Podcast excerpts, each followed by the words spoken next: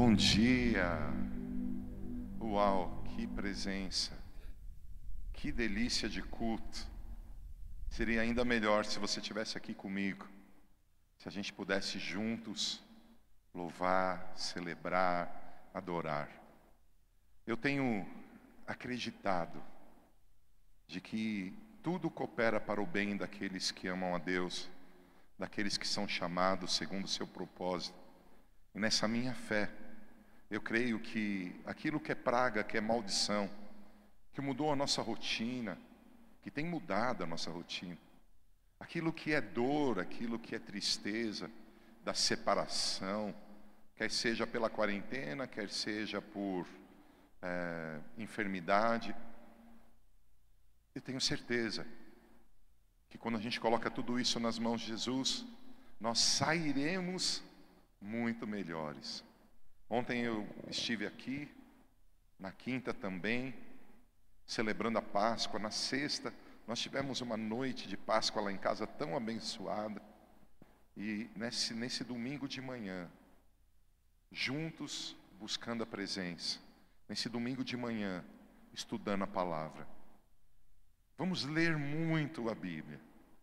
Eu quero tentar mostrar para você a predestinação, quero mostrar para você o desenvolvimento do plano e da vontade de Deus, e quero mostrar para você a conclusão. Muitas telas. Quando eu preparei esse estudo, eu cheguei a 147 telas, creio que foi isso. Ou um pouco mais. E ontem, por causa do tempo, eu resumi para 84. Minha intenção é terminar hoje, mas se eu perceber que alongou, a gente faz então plano de salvação parte A e domingo que vem a gente completa. Eu quero orar, Pai. Esse é um dia tão especial para nós cristãos. Esse é um dia tão especial para nós que conhecemos a verdade das Escrituras. Esse é um dia tão tremendo para nós que amamos a tua palavra. Obrigado por o Senhor, como um Deus tão poderoso, ter permitido que a palavra, a tua palavra, tanto a Torá, que para nós é o Pentateuco, como os profetas, os salmos, as poesias. Deus, obrigado por permitir que chegasse a nós as Escrituras. E nós sabemos que a letra mata, mas o espírito traz vida. Quando Jesus disse que a palavra que ele tem nos dito são espírito e vida, nós estamos felizes porque nessa manhã nós vamos abrir as escrituras com aqueles que aqui estão, com aqueles que estão conectados pela internet, com aqueles que em algum momento vão assistir esse vídeo. Eu peço, fala com a gente, nos instrui. Eu preciso do Senhor, eu preciso ouvir a sua voz. Eu preciso aprender de ti. E por isso queremos mergulhar na tua palavra e receber do Senhor, em nome de Jesus. Amém. Esse texto que vou ler, o primeiro texto, é quase um capítulo todo do livro de Efésios, capítulo 1. Ele mostra a, o plano, ele mostra a origem. Entenda algo que é importante para a tua vida. A origem revela o propósito.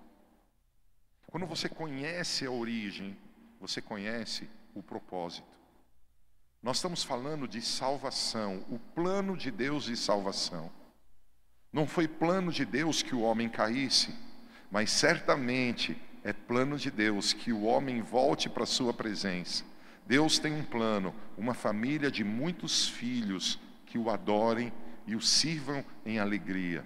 Deus tem um plano, ser pai, quebrar o espírito de orfandade, adotar a mim e você, nos enxertar na videira e ali nos limpar, para que eu e você possamos voltar a dar frutos. Deus tem um plano maravilhoso para a tua vida, restaurar a tua autoridade, para que você, juntamente com Ele, possa dominar sobre a terra e alargar as fronteiras do paraíso, lugar da presença de Deus, através do amor sobrenatural, através da bondade, da misericórdia, através do dar e amar. Então, esse primeiro texto que quero ler, ele mostra a origem. Ele mostra o plano original. Ele mostra a primeira ideia de Deus. Olha que lindo. Bendito seja o Deus e Pai de nosso Senhor Jesus. Vou ler de novo. Bendito seja o Deus e Pai de nosso Senhor Jesus Cristo, que nos abençoou com todas as bênçãos espirituais nas regiões celestiais em Cristo. Porquanto Deus nos escolheu nele antes da criação do mundo, para sermos santos e irrepreensíveis em Sua presença. Aqui está a origem. Antes da queda, antes da criação do mundo, tem um plano: levantar uma geração que esteja diante de Deus. Esse é o plano de Deus. Hoje, eu e você podemos viver esse plano. Vamos continuar a leitura.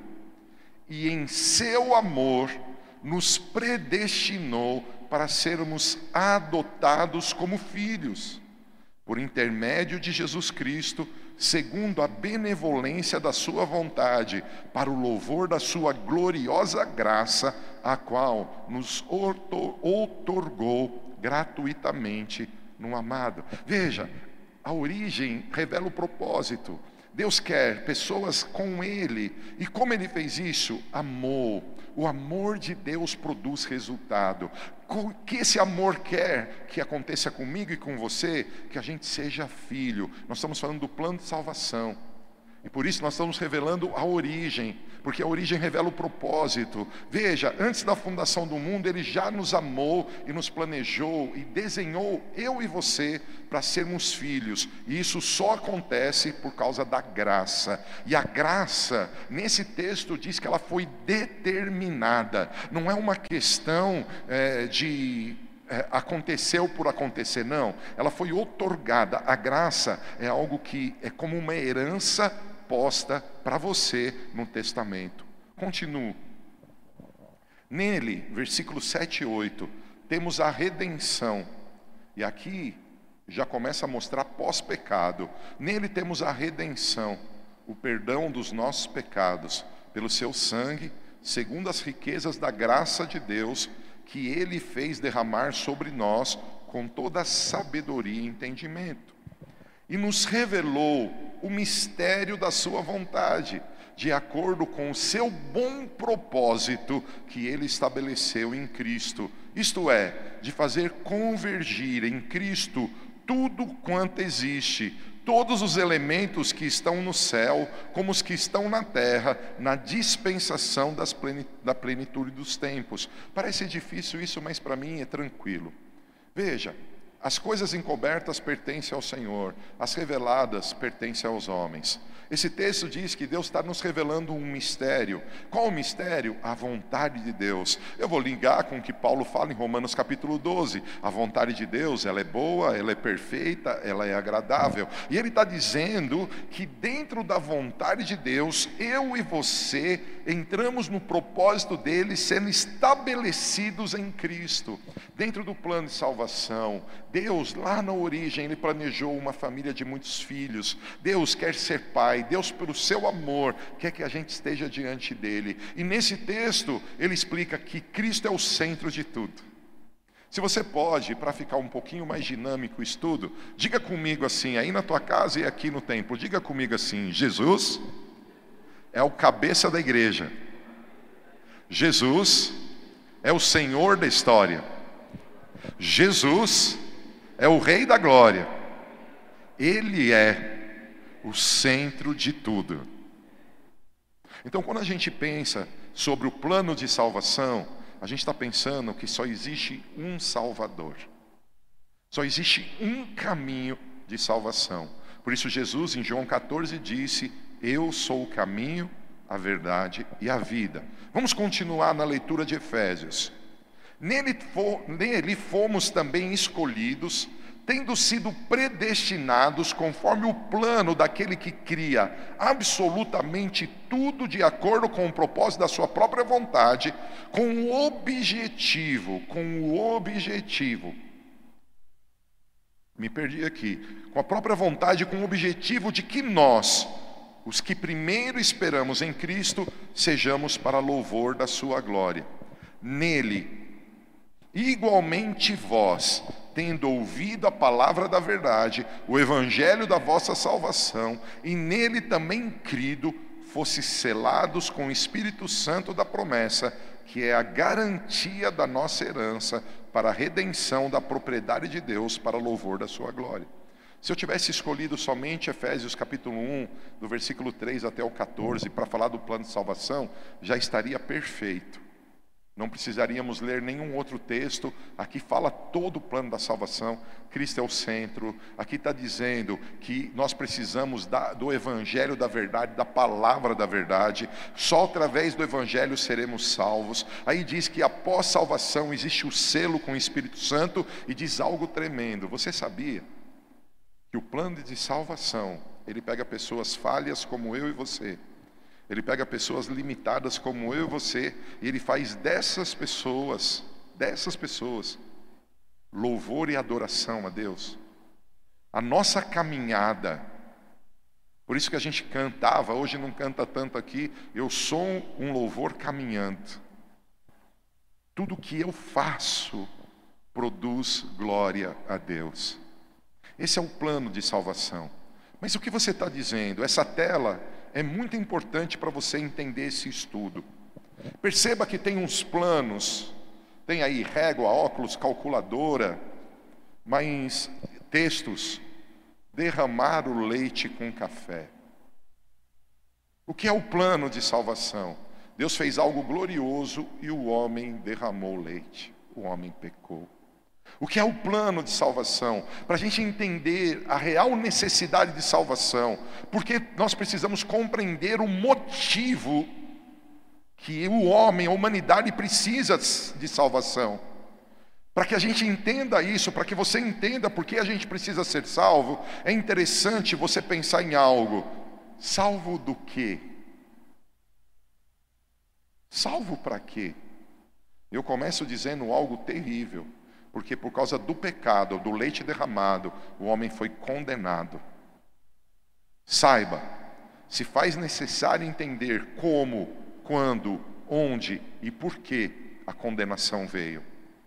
Talvez você esteja falando, eu não tenho nenhuma aliança com Adão, eu não tenho nada a ver com Adão. Se Adão pecou, eu não sou culpado de nada. Se Adão pecou, eu não tenho responsabilidades. Hoje eu quero mostrar para você que, mesmo você nem tendo conhecido Adão, porque um homem pecou, todos pecaram. Existe um porquê, existe um como, existe um quando, existe um onde o homem foi condenado. É necessário compreender como Deus justifica aquele que está condenado sem validar a justiça. Quando eu entendo o plano de salvação, eu percebo uma graça gigantesca, mas eu percebo também um juízo certo. Eu ministrei domingo passado sobre as sete igrejas e eu falei disso. Domingo passado e retrasado, eu falei de Apocalipse, eu falei disso. Deus é juiz. Igreja, por que eu estou estudando o plano de salvação? Porque se você e eu não entendermos que essa parada no relógio, que parada no relógio? Tudo mudou na nossa vida, nossa rotina. É para a gente sair do pecado. É para a gente entender que Deus é amor, mas Deus é justo. É para a gente entender que o plano de salvação, ele fala de graça, mas ele fala de condenação eterna. O plano de salvação, ele aponta um mediador entre Deus e os homens, chamado Jesus, o centro de tudo, mas ele aponta que esse Jesus, para alguns, é salvação, para outros, é pedra de tropeço. Quando eu não entendo o plano de salvação, eu não valorizo o tamanho da obra da cruz. Quando eu não entendo o plano de salvação, a cruz se torna uma historinha bonitinha. Mas quando eu entendo o plano de salvação, eu percebo quão miserável homem que sou, como eu estava destinado à morte eterna, como eu estava fadado a uma escravidão no pecado, como a minha vida era limitada e eu não avançaria em lugar nenhum. Apóstolo, onde você quer chegar? Todos nós precisamos de salvação. O plano de salvação é importante conhecê-lo, porque a gente precisa ser salvo. E algumas pessoas só conhecem a salvação inicial mas a Bíblia diz que nós temos que efetuar a nossa salvação. A mesma Bíblia diz, eu creio que foi Davi que disse, que a gente precisa tornar a ter alegria da salvação. Porque muitas vezes nós pensamos, uma vez salvo, sempre salvo. Mas por que Davi precisou restaurar a alegria da salvação? Porque não é que Deus deixa de nos salvar, é que nós não entendemos que ao mesmo tempo que Ele traz graça, Ele traz juízo. Ao mesmo tempo que Ele é a porta das ovelhas, Ele é a pedra de tropeço. Ao mesmo tempo que Deus amou o mundo de tal maneira que deu seu Filho unigênito, não para que o mundo fosse condenado por Ele, mas salvo. A Bíblia diz que aquele que não crê já está condenado. Conhecer o plano de salvação faz com que eu valorize toda a obra redentora de Cristo. Esses dias de Páscoa são dias extraordinários. Vamos ler agora um capítulo de Colossenses, que explica como ele fez isso, como Jesus é importante. E eu lembro você, eu vou responder perguntas. Qualquer dúvida, vai anotando aí, e daqui a pouco a gente vai responder perguntas. Olha que texto, Colossenses capítulo 1, versículo 3. Dando graças a Deus, Pai, de nosso Senhor Jesus Cristo, rogando sempre por vós, desde que ouvimos falar da vossa fé em Cristo Jesus e do amor que tendes por todos os santos, por causa da esperança que vos está reservada no céu da qual já ouvistes pela palavra da verdade, o evangelho que vos alcançou, e da mesma forma está chegando em todo o mundo, frutificando e se espalhando, assim como ocorreu entre vós, desde o dia em que ouvistes que conhecesses a graça de Deus na verdade. Agora, o apóstolo Paulo escrevendo na igreja de Colossos, ele está dizendo claramente o que nós já lemos Paulo escrevendo em Efésios. Ele está dizendo: existe uma esperança para a gente, existe uma salvação para a gente, ela já está reservada nos céus, mas essa salvação está totalmente relacionada com a palavra da verdade, que é a Bíblia Sagrada. Muitas pessoas gostam de ler o Novo Testamento, Outros gostam de ler somente o Evangelho de João. Outros ainda gostam de ler somente as cartas de Paulo.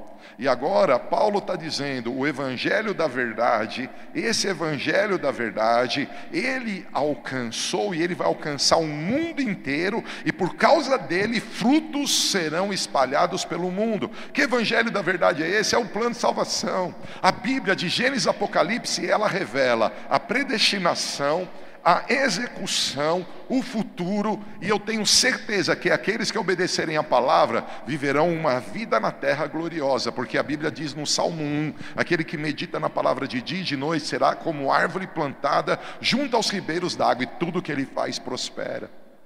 Esse texto, ele nos ensina que o Deus de toda graça, ele se revela na palavra. Agora, olha que legal, o apóstolo Paulo diz para essa igreja: vocês foram instruídos por Epáfras, nosso amado conservo, leal ministro de Cristo em nosso favor. Ele também nos contou do amor que tendes no Espírito. Por este motivo também nós, Desde o momento em que soubemos desse fato, igualmente não deixamos de orar por vós e de suplicar que sejais cheios do pleno conhecimento da vontade de Deus, com toda a sabedoria e entendimento espiritual. Olha que interessante, nós estamos estudando o plano de salvação e daqui a pouco isso vai ficar muito claro.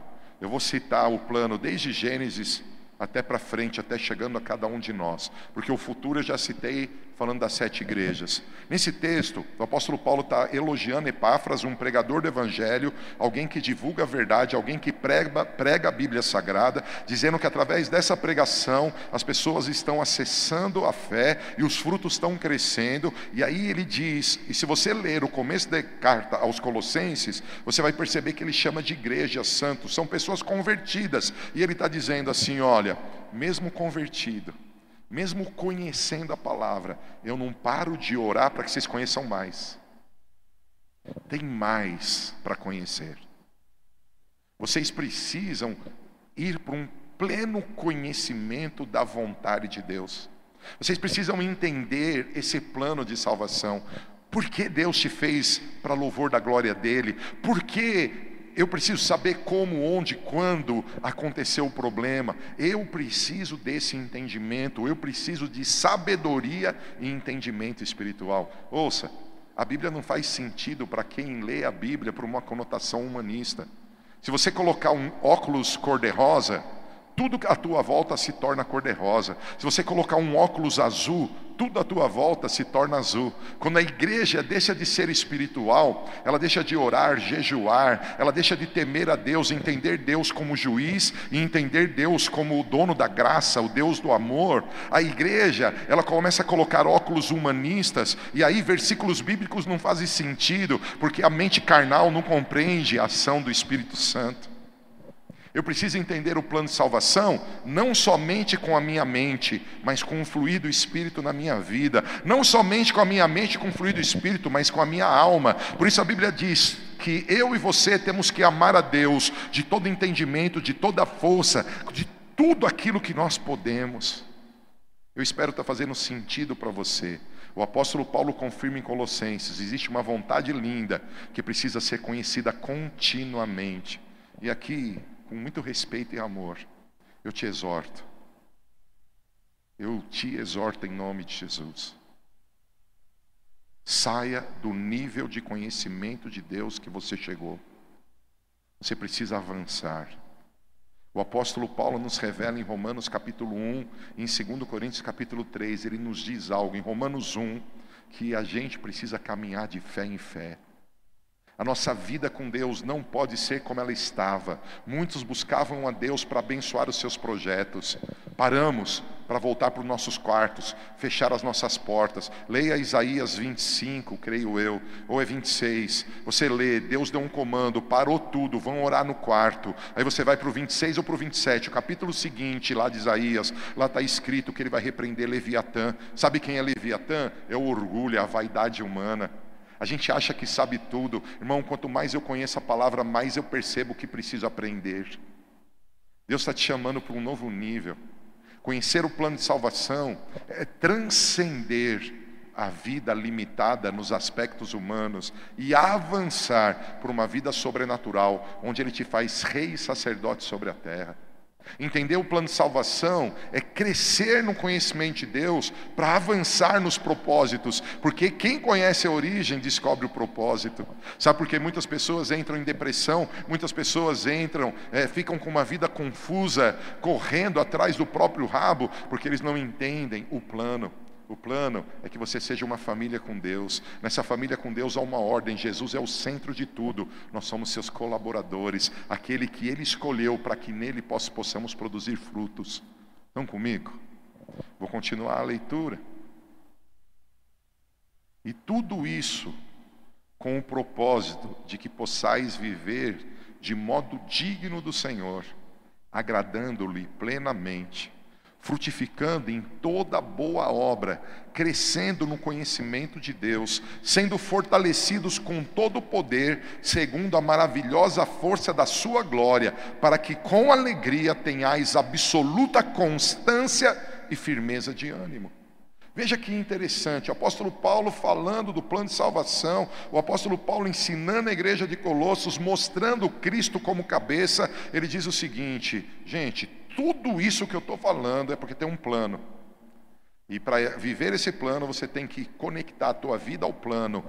Guarda algo. Quando eu entendo o plano de salvação, eu percebo que eu me ajusto a Deus, não é o contrário. Não é Deus que se ajusta à minha rotina, não é Deus que se ajusta aos meus pensamentos, eu me ajusto a Deus. E ele fala que, como eu me ajusto a Deus, agradando Ele em tudo, dando muitos frutos. Vamos continuar dando graças ao Pai, que nos tornou dignos de participar da herança dos santos no reino da luz. Eu, infelizmente, eu não percebi, eu colei um título da minha Bíblia, a suprema pessoa de Cristo, está aí na tela. Isso não é versículo, tá? Isso é um título. Ele nos fez para participar da herança dos santos no reino da luz. E aí, entre o versículo que eu anotei, infelizmente, dá esse título. Mas diz assim: olha, o versículo: Ele nos resgatou do domínio das trevas e nos transportou para o reino do Filho do seu amor, em quem temos a plena redenção por meio do seu sangue, isto é, o perdão de todos os pecados. Está falando de Jesus e Jesus é lindo. Ele é a imagem do Deus invisível, o primogênito sobre toda a criação porque nele foram criadas todas as coisas nos céus e na terra, as visíveis e as invisíveis, sejam tronos ou dominações, sejam governos ou poderes, tudo foi criado por ele e para ele. Eu quero contar uma notícia muito triste para algumas pessoas. Jesus não nasceu, não nasceu numa manjedoura no ventre de Maria, no sentido de criação. Jesus existe antes de Maria nascer. Jesus existe antes da terra nascer. Só não vê Jesus em Gênesis quem lê a Bíblia de uma forma humanista. Só não vê Jesus no Pentateuco, nos Salmos, nos profetas, aqueles que não sabem que Jesus não está sobre a terra somente quando nasceu de forma virginal. Ei, o nascimento de Cristo de forma virginal faz parte do plano de salvação. O Deus se humilhando, tomando a forma de servo, se esvaziando do seu poder e entrando numa mulher. A Bíblia diz que ele, Jesus, é a imagem do Deus vivo, ele é o primogênito da criação. A Bíblia diz que todas as coisas foram criadas por ele e nele. Jesus é antes de todas as coisas, Jesus é antes de Maria, Jesus é maior que Maria, Jesus é antes de tudo. Ele ele reina sobre tudo. Você está comigo? Veja, está dizendo: sejam tronos, sejam dominações, sejam governos, poderes, tudo foi criado por Ele e para Ele. Olha o que diz: Ele existe antes de tudo que há, e nele todas as coisas subsistem. Jesus é o cabeça da igreja. Jesus é a, no... Jesus, ele tem uma noiva gloriosa chamada igreja. Jesus é o alfa e o ômega. Ele é o leão da tribo de Judá, ele é o cordeiro que tira o pecado do mundo. Jesus é a razão de todas as coisas. Jesus é o plano do Pai. Ele existe antes de tudo. Ele é o cabeça do corpo, que é a igreja. Ele é o princípio, o primogênito dentre os mortos, a fim de que a fim de que em absolutamente tudo tenha a supremacia. Porquanto foi do agrado do Pai, de Deus, que nele habitasse toda a plenitude. E por intermédio dele reconciliasse consigo todas as coisas, tanto as que estão na terra quanto as que estão nos céus, estabelecendo a paz pelo seu sangue vertido na cruz. Cara, é muito profundo tudo isso. Mas eu estou fazendo essa leitura, primeiro, eu li o primeiro texto para você entender a predestinação. Agora eu estou te mostrando a execução do plano. Olha que interessante, por intermédio dele até o céu foi restaurado. Apóstolo, porque o céu precisou ser restaurado? Porque no céu aconteceu uma rebelião. Lúcifer quis ser igual a Deus, usurpou o lugar de Deus. E sabe o que ele fez? Influenciou um terço de anjos. Irmãos, às vezes a gente não pensa nisso. Um terço dos anjos de Deus caíram com Lúcifer. Veja, se eram 100 anjos, 33 caíram. Lúcifer teve um poder de persuasão. Se ele conseguiu persuadir anjos para que caíssem na sua ladainha, imagina o que ele não tem feito através de demônios para persuadir homens. Por isso a gente precisa entender o tamanho da salvação quando a gente entende como, onde e quando. Vou continuar a leitura.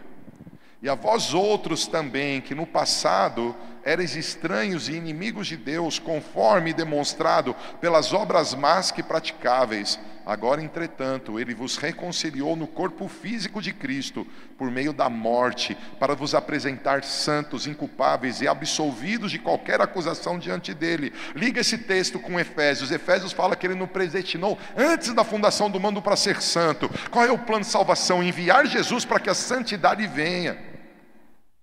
Vou continuar a leitura se de fato permaneceis na fé. Hã? Uma vez salvo, sempre salvo? Por que, que eu tenho que permanecer na fé? E porque algumas pessoas que acreditam na supergraça até acabam dizendo que a Bíblia não é a palavra de Deus. A fé vem pelo ouvir e ouvir pela palavra. Quando eu tenho olhos espirituais, eu entendo a importância de permanecer na fé. Eu não permaneço na fé quando eu deixo de congregar. Não podemos congregar juntos mas você pode congregar pela, pela internet, online, você pode congregar com a tua família. Eu não permaneço na fé quando eu deixo de ler a Bíblia. Eu não permaneço na fé quando eu deixo de orar e jejuar. Eu não permaneço na fé quando eu ignoro os princípios elementares da doutrina de Deus. Eu não permaneço na fé, amado, quando eu deixo de produzir louvores a Deus. Eu não sei se está fazendo sentido, é muita leitura, mas veja, sem vos afastar da esperança do Evangelho que ouvistes e que está sendo pregado a todas as pessoas em todo o mundo, do qual eu, Paulo, me tornei ministro. E eu também, Paulo, me tornei ministro. Onde você quer chegar? Por favor, olhe para essa tela. Essa tela também é importante. Deus sabe, eu quero afirmar isso, o que está por vir porque planeja e executa o que planejou ou o que planeja. Deus tem autoridade, liberdade, sabedoria e poder legítimos para cumprir tudo o que ele pretende que aconteça. Se você pode, diga comigo aqui lá na tua casa: o meu Deus é soberano. Fala comigo: o meu Deus reina. Algumas pessoas dizem, mas se Deus reina, se Ele é soberano, se Ele é amor, porque tudo isso acontece pelas nossas escolhas, por abandonar a fé, por deixar de dar frutos, por viver uma vida centralizadas em nós mesmos. Foi o que Lúcifer fez lá nos céus. Ele convenceu os anjos que eles poderiam ocupar o lugar de Deus. E Lúcifer tem convencido desde Adão a gente acreditar que a gente não precisa de Deus para viver aquilo que Deus quer que a gente viva. Ei, o plano de salvação é uma verdade que está sendo executada. Eu vou te mostrar algo bem legal. Nessa tela, eu tenho certeza que o, que o nosso Deus tem autoridade, liberdade, sabedoria e poder legítimos para cumprir tudo o que Ele pretende. Portanto, tudo que Deus pretende que aconteça, acontece. Como assim? Deus planeja e governa todas as coisas. E aí eu vou começar um pequeno resumo. Tá, apóstolo, explica melhor tudo isso que você está dizendo, esse capítulo 1 de Efésios e esse capítulo 2, creio eu, de Colossenses. Um pequeno resumo. Deus forma o homem à sua imagem e semelhança. Por que Deus formou o homem? Porque os céus se corromperam, o diabo caiu sobre a terra, a terra ficou sem forma e vazia, mas Deus nunca deixa nada sem forma e vazio, e Deus disse: haja luz, e começou um movimento.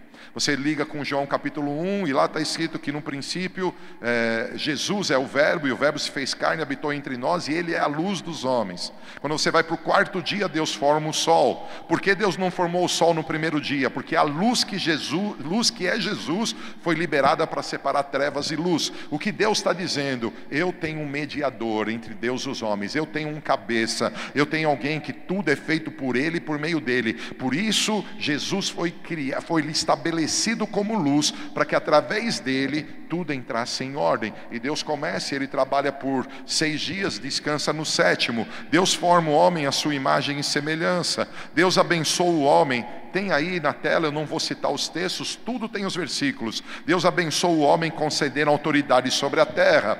Deus concede a Adão uma esposa chamada Eva. Adão e Eva desobedecem a Deus. E aqui aparece o primeiro pecado. O primeiro pecado é consumado. Um pouquinho mais, é um pequeno resumo. Adão, ao pecar, ao invés de se arrepender, ele culpa Deus acusando Eva. A culpa é dessa mulher que o Senhor me deu. Eva acusa a serpente, ninguém assume nada, sempre dão desculpas. O que acontece? Maldições e dores são anunciados. Pelo suor do teu rosto comerás, a terra será cheia de espinhos, aí você vai ter dores na gestação. Veja, o homem estava no paraíso, em plenitude, a imagem e semelhança de Deus, ele cai na conversa da serpente. Apocalipse fala que a serpente é o dragão, fala que é o diabo. E aqui, em Gênesis 3,15, aparece a primeira profecia messiânica da boca de Deus. Eu vou levantar uma mulher, da semente da mulher se levantará um homem, e esse homem pisará na cabeça da serpente, esmagará a serpente. Primeira profecia messiânica: a salvação é por Jesus. o nascido de mulher, esse homem, ele vai destruir as obras do diabo. Veja, Deus proporciona a Adão e Eva cobertura. Eles viram que estavam nus, Deus sacrifica um animal, derrama sangue, sem derramamento de sangue não há remissão, e o que ele faz? Ele veste de pele Adão e Eva. Adão e Eva são expulsos do paraíso. Olha que louco, paraíso foi o lugar que Deus criou para estar com Adão. Por causa do pecado, agora Adão não pode mais estar lá, ele é expulso do paraíso. E Deus faz algo, Deus coloca um querubim protegendo a árvore da vida com uma espada de fogo, protegendo a árvore da vida para que ninguém tenha acesso a ela. Que história! Eu estou fazendo um pequeno resumo, porquê do plano de salvação e como o plano de salvação aconteceu. Adão peca, é expulso do paraíso. Adão e Eva têm dois filhos, Caim e Abel. E esses dois filhos foram instruídos a sacrificarem a Deus, a adorarem a Deus. Por quê? Porque desde a predestinação nós somos chamados para adorar. Você está comigo? O sacrifício de Abel, a adoração de Abel é aceita, a de Caim é rejeitada. Guarda algo, você que está aqui no prédio, você que está na tua casa, nem todo tipo de adoração agrada a Deus. Existe a maneira de Deus e não a nossa. Às vezes nós queremos adorar a Deus com a música que gostamos, com as atitudes que gostamos. A adoração que Deus recebe é aquela que Ele orienta. Por isso eu tenho que conhecer o plano. O sacrifício de Caim é rejeitado. Caim fica furioso. Caim peca, matando seu irmão. E olha que Deus alertou: você está com desejo, domina ele. Caim passa a viver como errante nômade, ele não teve mais lugar na terra. Presta atenção. Eu estou mostrando para você as histórias bíblicas, apontando que eu já li em Efésios, que eu já li em Colossenses. Caim passa a viver como errante. O que aconteceu aí? Houve uma ruptura entre os homens e Deus. Não há mais relato de adoração. Mas Adão teve um outro filho e o seu nome, seu nome é Sete. E Sete tem um filho, seu nome é Enos. Nasce Enos, neto de Adão. Nessa época, os homens voltam a invocar o nome do Senhor. Isso aqui é um ponto a trazer à nossa mente. A Bíblia diz, me perdoem não lembrar a referência. Estou tentando lembrar, mas não estou lembrando. Eu acho que Eclesiastes há um vazio no coração do homem. Quando Adão peca, esse vazio aparece porque a gente não tem mais acesso ao paraíso e à árvore da vida. E o que acontece? Deus continua trabalhando com o homem. Nesse tempo, Enos, por causa desse vazio, volta a buscar o Senhor. Nesse tempo que Enos começa a invocar o Senhor, os homens se multiplicam na terra. Os homens se multiplicam na terra. E o que acontece? Os nefilins, você pode ler isso depois, Alguns dizem que eram demônios, alguns dizem que eram anjos caídos, são gigantes. Eu não quero entrar na polêmica agora, mas eu quero citar os nefilins, uns homens diferentes que estavam sobre a terra. Eles começaram a se relacionar sexualmente com as mulheres, e por isso vem em Gênesis 6:5, o ser humano se perverte. Há uma perversão pior do que os primeiro e o segundo pecado. Deus se arrepende de ter feito o homem. O que Deus faz? Anuncia juízo. Eu vou repetir. Você que lê a Bíblia, você vai perceber Deus sempre dando uma possibilidade de as pessoas viverem um plano dele, mas os homens virando as costas e recebendo juízo. Algumas pessoas dizem Deus é mal de matar as pessoas. O homem escolheu. Existiam dois caminhos, existiam duas opções. O homem escolheu. O homem escolheu, o homem escolheu se perverter, o homem escolheu se perverter. Então, o que Deus faz? Deus, ao ficar triste por ver aquele que ele fez para ser a glória dele, aquele que ele fez para ter intimidade com ele, se perder, Deus anuncia o dilúvio. Ele encontra um justo, entrega o teu caminho ao Senhor e tu e tua casa serão salvos. Noé, um justo, por causa dele, tem a permissão de salvar a família. Deus salva a Noé e a sua família. Vem o dilúvio, todos os homens morrem, só ficam os Noé sua esposa, seus filhos. Só ficam essas pessoas. Assim, olha que lindo, irmãos. Assim que as águas do juízo param, uma pomba com um ramo nos lábios anuncia que as águas secaram. Assim que isso acontece, Noé sai da arca e o que ele faz? Sacrifica a Deus. Noé tinha separado animais a mais. Quando ele colocou os animais na arca, ele tinha levado os animais a mais para sacrificar a Deus. Ele já preparou a oferta antes de ver o milagre acontecer. É muito louco tudo isso. O Senhor se agrada da oferta de Noé. E olha o que acontece: o Senhor abençoa a terra novamente. Quero te chamar a atenção a algo. Quando Deus abençoa Adão, Deus diz para Adão: enche a terra, multiplica, frutifica e domina. Essa foi a bênção de Deus estabelecida de Deus e Pai de nosso Senhor Jesus Cristo, Efésios 1, o qual nos abençoou com toda sorte de bênçãos regiões celestiais. Que toda sorte de bênção é essa? Encher a terra, multiplicar, frutificar e dominar. Vem todas as pragas, Deus se arrepende de ter feito o homem. O que Deus faz agora, irmãos, essa conversa tem muito pano para manga aí. O que Deus faz agora, Ele se agrada da oferta, Ele abençoa Noé Deus trouxe juízo, mas Ele quer abençoar. O prazer de Deus está na bênção, mas Ele faz algo, porque teve uma profecia messiânica, Gênesis 3,15. Ele faz algo, eu estou te abençoando, mas eu só te abençoo. Vai encher a terra, vai multiplicar e vai frutificar. Ele não restaura o domínio, porque Isaías capítulo 9, profecia messiânica diz que o domínio, o governo vai estar sobre os ombros de Jesus. Então Noé não poderia ser restaurado em domínio, porque quando Adão pecou, Adão passou o domínio da terra ao diabo. Como assim? Lá no, nos, nos evangelhos, quando Jesus é levado pelo Espírito Santo para ser tentado pelo diabo, Satanás oferece o domínio da terra para Jesus.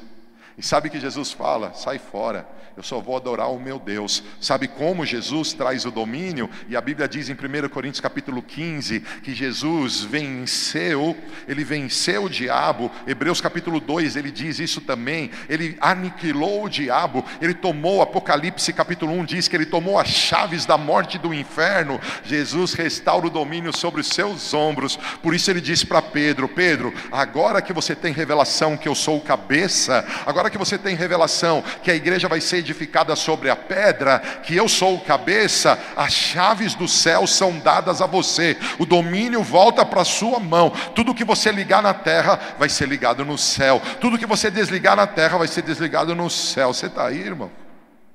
Uau, como eu amo falar da palavra.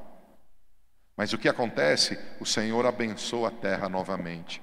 Queridos, eu coloquei duas senhoras tão felizes e eu coloquei isso porque, veja, eu estou contando o plano de salvação e eu contei até Noé.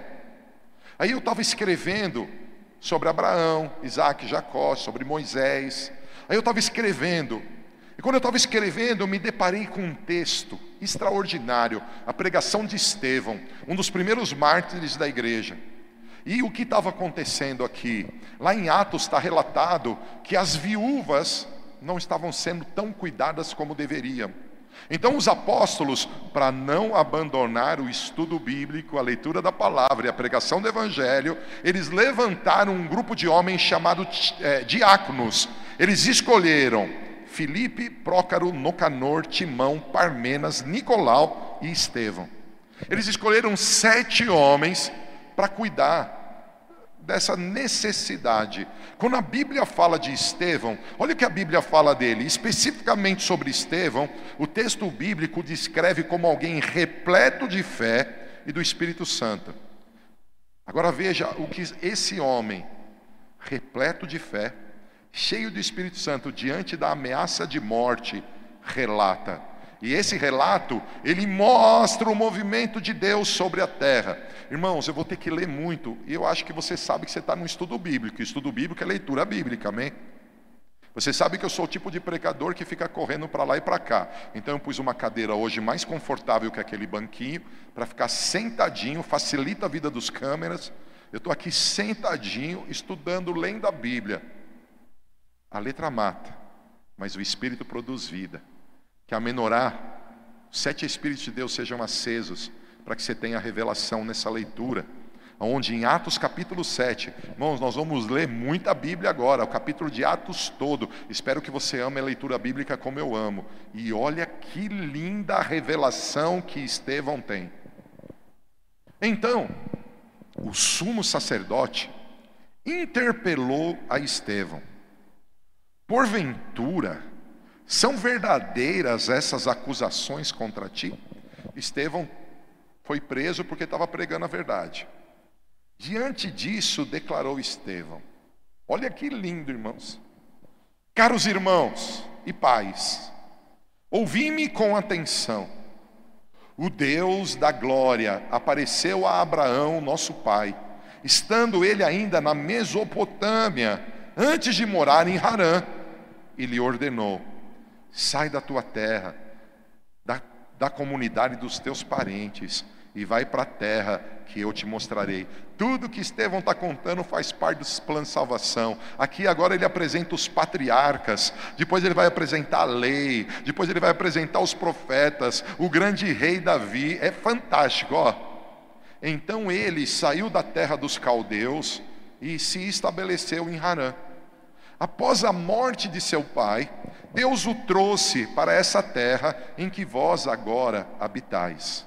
Ele está explicando para aqueles religiosos como Jerusalém chegou a ser Jerusalém nos dias de Jesus. Ele está explicando para aqueles religiosos a grandeza de um Deus que tem tudo no controle.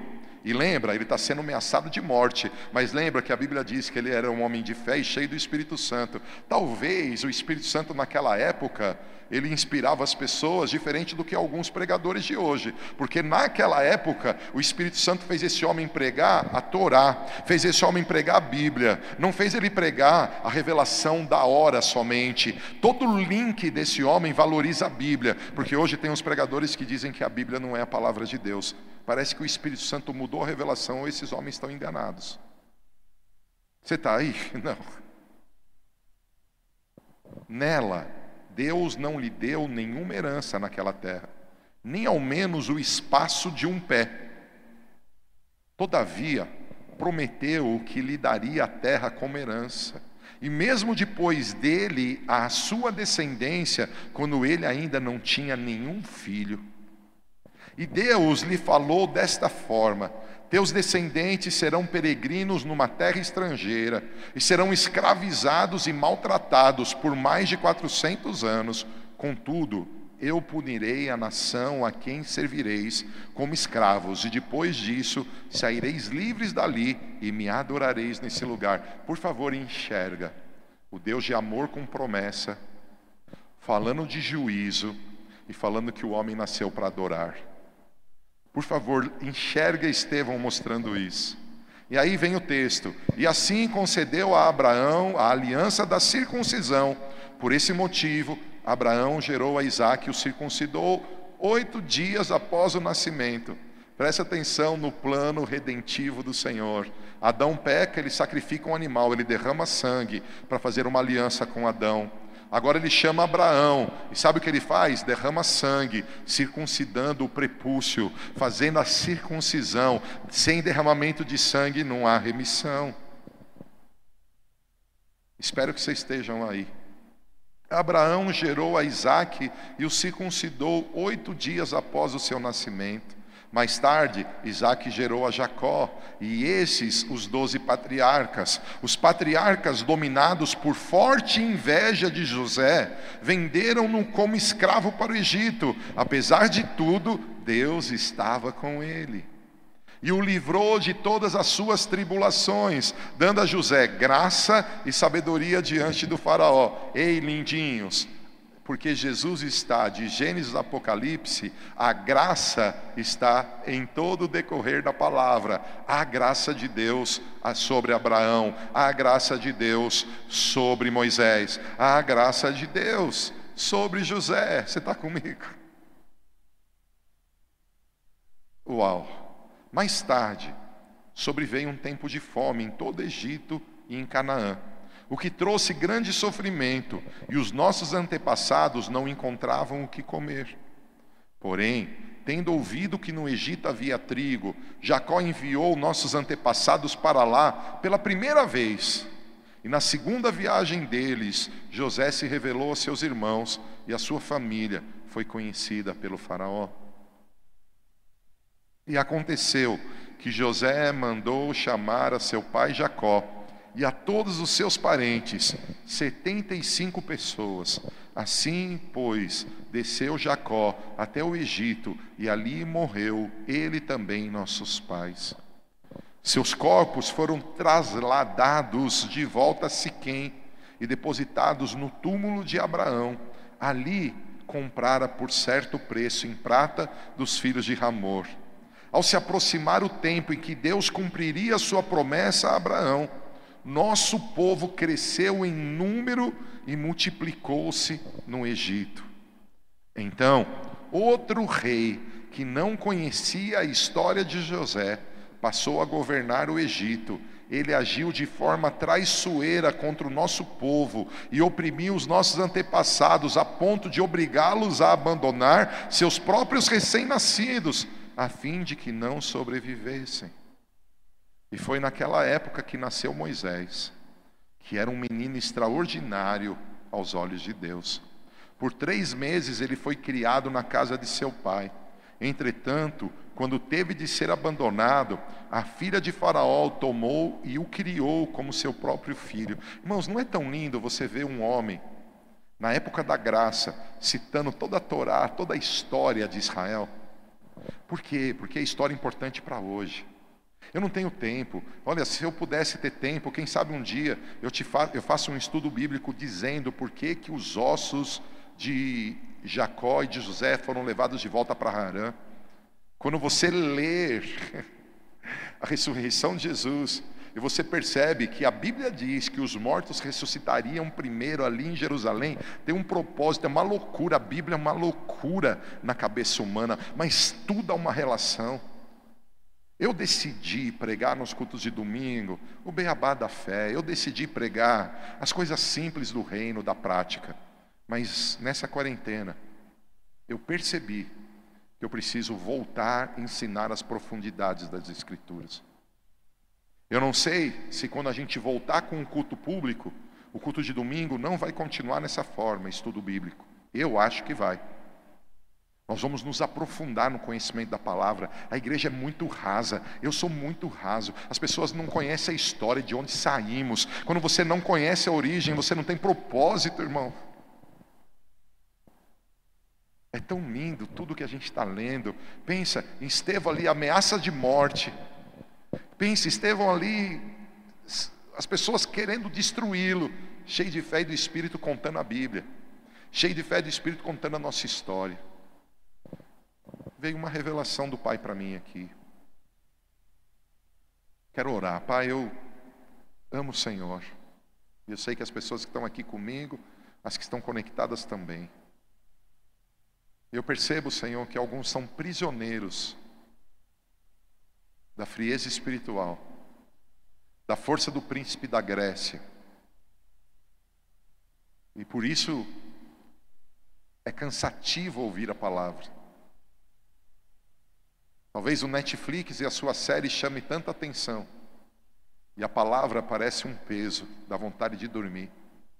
Quero declarar no nome de Jesus, nós vamos conhecer a verdade e a verdade vai nos libertar. Quero declarar que esta igreja chamada Novidade de Vida, ela vai se despertar para as profundezas das Escrituras. Pai, eu quero declarar que cada homem e mulher de Deus que aqui congregam, mesmo que sejam crianças, adolescentes, serão pessoas com fome e sede por mais conhecimento. Pai, nós veremos milagres nessa noite.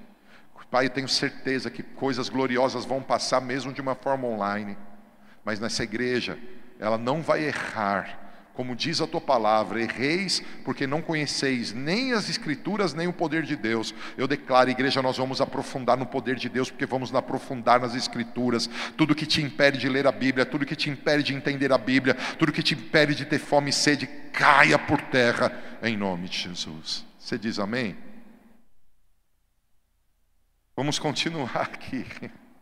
Eu não vou conseguir fazer meu estudo todo. São 84 telas, eu estou na 37 eu vou terminar a leitura de Atos e eu vou ler uma tela e a gente continua domingo que vem, mas eu vou fazer uma conclusão que vai abençoar você. E foi naquela época que nasceu Moisés, que era um menino extraordinário aos olhos de Deus. Por três meses ele foi criado na casa de seu pai. Entretanto, quando teve de ser abandonado, a filha de Faraó o tomou e o criou como seu próprio filho. E assim Moisés foi educado em toda a sabedoria dos egípcios e se tornou um homem poderoso em palavras e obras. Quando completou 40 anos, Moisés decidiu visitar seus irmãos israelitas. Ao presenciar um deles sendo maltratado por um egípcio, saiu em defesa da vítima e vingou-se, matando o egípcio. Moisés pensou que seus irmãos entenderiam que Deus o estava dirigindo para libertá-los, mas eles não o compreenderam. No dia seguinte, Moisés dirigiu-se a dois israelitas que estavam brigando e tentou reconduzi-los à paz, argumentando: Homens, vós sois irmãos, porque agridem um ao outro? Todavia, o homem que maltratava o outro empurrou Moisés e exclamou: Quem te constituiu autoridade e juiz sobre nós? Eu tenho a, eu tenho a resposta: foi Deus. Mas aqueles homens não reconheceram. Lembra? Foi Deus que chamou Moisés no encontro da Sartes e falou para ele: vai lá e liberta o meu povo, mas eles não entenderam. Mas vamos continuar a leitura. Acaso queres assassinar-me como fizesses ontem com aquele egípcio? Ao ouvir essas palavras, Moisés fugiu para Midian, onde ficou vivendo como estrangeiro e foi pai de dois filhos. Irmãos, aprenda algo aqui. A Bíblia diz que Deus proporcionou um libertador chamado Moisés, que tipifica Cristo. E esse Moisés foi instruído com toda a sabedoria do Egito. E a Bíblia diz que ele se tornou um cara poderoso. Perceba algo. Deus faz esse homem cheio de sabedoria, um príncipe, uma autoridade, se humilhar. Deus leva esse homem, faz ele fugir, ele vai para Midian. Em Midian, por 40 anos, o relacionamento desse homem é com um pessoal simples que cuida de ovelha. Esse homem passava mais tempo com ovelha do que com gente. Um homem que estava acostumado com um palácio, passa 40 anos trocando ideia com ovelha. Como você acha que ficou a cabeça dele? O que eu quero dizer para você quando o Egito representa o sistema desse mundo, eu quero profetizar e declarar que pessoas que amam a Deus vão ser pessoas de grande sabedoria diante do mundo, porque como Jesus nós vamos crescer diante de Deus, diante dos homens, mas vão ser pessoas que, como Moisés, colocam o mundo debaixo da unção Moisés foi tratado. O que fez Moisés avançar no ministério dele foi a experiência com a sarça ardendo, e não foi a sabedoria do Egito. A sabedoria do Egito fez com que ele tivesse excelência para manifestar a experiência sobrenatural. Cuidado quando você põe a tua humanidade à frente da tua espiritualidade. Buscar em primeiro lugar o reino de Deus e a sua justiça, e todas as demais coisas serão acrescentadas. Espero estar fazendo sentido. Vamos continuar a leitura. E daqui a pouquinho eu vou pedir para Camila conversar com você. Eu vou terminar uma leitura aqui, ela vai te explicar algo e aí eu vou para o final. Mas faltam algumas telas ainda, faltam algumas telas. Então se passaram mais 40 anos quando apareceu Moisés, um anjo no deserto. Apareceu a Moisés um anjo no deserto, próximo ao Monte Sinai, em meio às labaredas de um espinheiro que queimava. Ao contemplar aquela cena, ficou perplexo e ao aproximar para observar melhor, ouviu a voz do Senhor. Eu sou o Deus de teus pais, o Deus de Abraão, o Deus de Isaac, o Deus de Jacó. Moisés ficou trêmulo de medo e não ousava erguer seu olhar. Então o Senhor lhe ordenou: Tira as sandálias dos pés, porque o lugar em que estás é terra santa. Tendo visto com atenção a aflição, tenho visto com atenção a aflição do meu povo no Egito. Ouvi os seus clamores e desci para livrá-los. Eu não sei se você percebe, em toda a humanidade os homens escolheram os caminhos maus, mas quando alguém começa a clamar, a atenção de Deus se vira. Deus vai mudar a história do Brasil e do mundo. Tem uma igreja clamando. O mesmo Deus está aqui, ele se incomoda com a nossa dor. Agora, portanto, vem, e eu te enviarei ao Egito. Este é o mesmo Moisés a quem eles haviam rejeitado com essas palavras. Quem te constituiu autoridade juiz, Deus o enviou como líder e libertador pela mão do anjo que lhe apareceu ao espinheiro. Foi este que o conduziu para fora, realizando feitos portentosos e sinais maravilhosos no Egito, no Mar Vermelho e no deserto por um período de 40 anos. A Bíblia diz: aquele que é guiado pelo Espírito, esse é filho. Moisés está sendo guiado pela mão de Deus. Quem é guiado pelo Espírito é filho, faz movimento sobrenatural, faz milagres, manifesta as coisas gloriosas. Se prepara para essa noite, porque Deus tem dado a bom, pela sua bondade e misericórdia, tem guiado a nossa vida e hoje milagres extraordinários vão passar. Eu afirmo vão passar. Porque a Bíblia confirma, esse faz parte do plano da salvação, frutificar para que o Pai seja glorificado. Este é o Moisés que disse aos israelitas: Deus vos levantará dentre vossos irmãos um profeta semelhante a mim. Olha Moisés dizendo: Jesus vem, porque o governo está sobre o ombro dele. Esse profeta igual a mim, ele vem, ele vem na forma de homem. Profecia messiânica. Moisés esteve na congregação no deserto com um anjo que lhe falava no Monte Sinai e com os nossos antepassados e recebeu palavras vivas a fim de nos serem transmitidas. Ah, e agora não querem mais que a gente leia as palavras que foram feitas para a gente ler, palavras vivas, nós temos que conhecer essas palavras, elas são vivas. Todavia, nossos antepassados se recusaram a obedecer Moisés, antes o rejeitaram, e em seus corações retrocederam ao Egito clamando a Arão: Faze-nos deuses que nos conduzam, pois quanto a este Moisés que nos tirou do Egito, não sabemos o que lhe aconteceu. E naquela época, eles produziram um ídolo em forma de bezerro, ofereceram sacrifícios e realizaram uma grande celebração em homenagem ao que suas mãos tinham produzido. Minha cabeça está dando volta aqui. Eu fico pensando, se eu paro agora, eu não termino a leitura. Deixa eu ver quantos versículos ainda faltam. Faltam poucos, acho que eu tenho que pelo menos terminar essa leitura. Ainda não tenho certeza.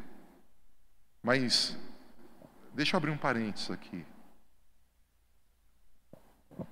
Deus levanta Moisés para tirar o povo da escravidão do Egito. Para quê?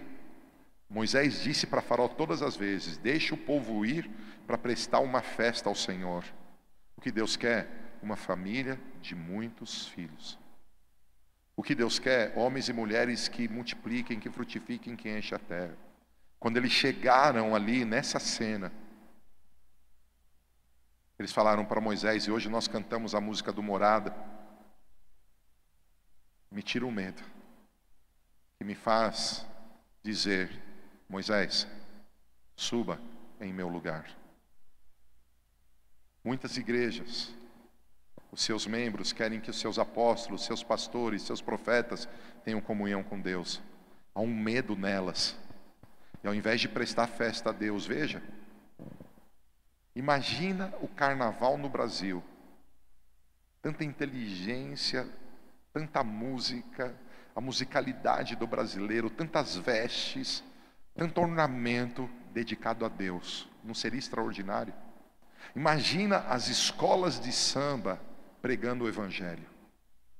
Imagina todos os sambistas adorando o Senhor, fugindo da prostituição, fugindo da corrupção, fugindo das coisas ruins do carnaval. Imagina se nós parássemos as avenidas da nossa cidade para celebrar o Deus de amor. Era essa festa que os egípcios, desculpa, que os israelenses queriam celebrar fora do Egito. Sabe o que eles fazem? Produzem os bezerros. Eu tenho aprendido, desde Caim e Abel, a uma guerra de altar. A quem sacrifico? A quem sacrifico? E por que essa guerra? Porque o pecado, o conhecimento do bem e do mal, ele gerou nas minhas mãos algo chamado livre-arbítrio. Deus tem um plano que eu chamo de plano de salvação, e eu escolho se eu quero o plano ou se eu não quero o plano. Gente linda, já são 11h38. Eu cheguei no meu slide 47. Eu queria continuar, mas eu vou continuar esse estudo bíblico só mais um pouquinho. Mas eu queria que você prestasse atenção no que a Camila vai falar agora. Enquanto ela está falando, eu vou estar tá aqui pensando na minha conclusão de hoje. Eu quero ouvir a tua pergunta. Eu quero estar tá conectado com você. Eu acredito que a gente aprendeu junto. Espero estar tá te abençoando. É, não saiu do jeito que eu imaginei, mas eu estou feliz porque a gente está estudando a Bíblia. O jeito que eu imaginei, é, eu não iria falar muitas coisas, eu estou falando muito, mas eu percebo um movimento de ensino do Senhor. E eu declaro sobre a tua vida, guarda isso. Um dia, eu ouvi alguns profetas profetizando isso. Os estádios dessa nação e as ruas dessa nação, entendendo o plano de salvação, ao invés de escolher Barrabás, nós vamos escolher Cristo. Nós vamos encher essa nação de adoração. E no meio da adoração, o Brasil será transformado. Queridos, Deus é tão bom. Ele diz aqui que o povo clamou: façam deuses. E eles fizeram um bezerro. E aí eles ofereceram sacrifícios a esse bezerro. Aí a Bíblia diz: por isso, Deus se afastou deles e deixou que se entregassem ao culto dos astros, exatamente como foi escrito no livro dos profetas. Foi a mim que ofereceste sacrifícios e ofertas durante os 40 anos no deserto, ó casa de Israel. Ao invés disso, erguestes uma tenda, um tabernáculo de Moloque, a estrela do seu Deus Refã. Irmão, só um parênteses. O mesmo Deus que matou, presta atenção nisso, o mesmo Deus que matou as crianças que nasceram no Egito, chamado Moloque, ele matou os primogênitos no Egito. Deus liberta eles da escravidão. E eles fazem um bezerro, sabe para louvar quem? Moloque. A bebida destrói lares e a gente faz festas para as bebidas. As drogas, a prostituição destroem famílias. Eu não sei se faz um estudo, faça um estudo a pornografia, a prostituição, elas estão nos mais altos motivos de pobreza no mundo. E nós fazemos uma festa no Brasil, linda, é linda, humanamente é bela, celebrando a prostituição, sendo que tem um Deus dizendo: Brasil, volta para mim, brasileiro, volta para a minha presença. E o que mais me assusta é que esse Deus está dizendo: igreja, volta para mim, volta para a palavra. Ao invés disso, erguesse esse tabernáculo de Moloque, a estrela do seu Deus Renfã, ídolos que fizestes para adorá-los. Por essa razão, eu vos mandarei para o exílio, para além da Babilônia. Contudo, o tabernáculo da aliança estava entre os nossos antepassados no deserto, que fora construído conforme a ordem de Deus e a Moisés e de acordo com o modelo que ele tinha visto. Tendo recebido, nossos antepassados o levaram sob a direção de Josué, quando tomaram posse da terra das nações que Deus expulsou de diante deles. Põe as tuas dúvidas, manda pelo YouTube, mande pelo Face, que nós vamos conversar um pouco mais. Eu vou só fazer a leitura de Atos 7 todo e nós vamos já para as perguntas. Quando tomaram posse da terra das nações que Deus expulsou diante deles, e esse tabernáculo permaneceu nessa terra até a época de Davi, que recebeu graça da parte de Deus. Veja, ele cita profetas, Josué, ele cita Davi, Estevão, passando todo o plano de salvação, que recebeu graça da parte de Deus e rogou que lhe fosse concedido edificar uma habitação para Deus e Jacó. Apesar disso, apesar de Davi ter clamado para construir a casa, foi Salomão quem construiu a casa Todavia, o Altíssimo não habita em casas feitas por mãos humanas, como revela o profeta. O céu é o meu trono e a terra o estrado dos meus pés. Que espécie de casa podereis me construir, diz o Senhor? Ou ainda, onde seria o lugar no meu repouso? Por isso, Jesus disse para os discípulos de João Batista: As raposas têm covis, as aves têm ninhos para si, mas o filho do homem não tem onde reclinar a cabeça.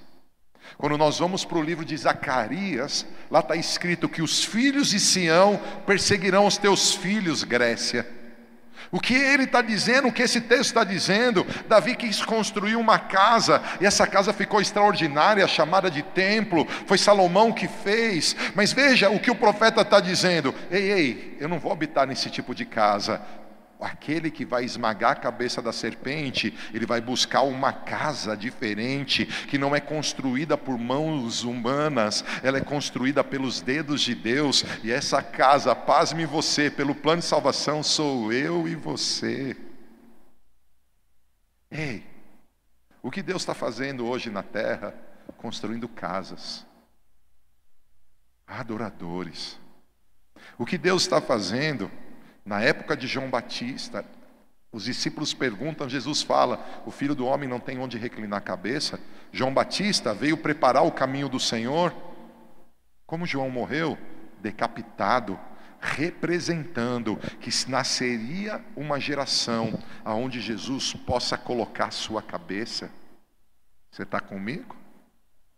João Batista, ele pôde, Cristo pôde vir porque João preparou o caminho. O que significa? Não é mais o nosso achismo, não é mais o conhecimento do bem e do mal. Eu, pelo livre-arbítrio, decido. Eu, não, eu decido saber tudo através de Jesus, porque por Ele, para Ele e por meio dele são todas as coisas. Eu não vou analisar meu casamento fora de Jesus, as minhas finanças fora de Jesus. Ele é o cabeça, Ele, Ele é o cabeça.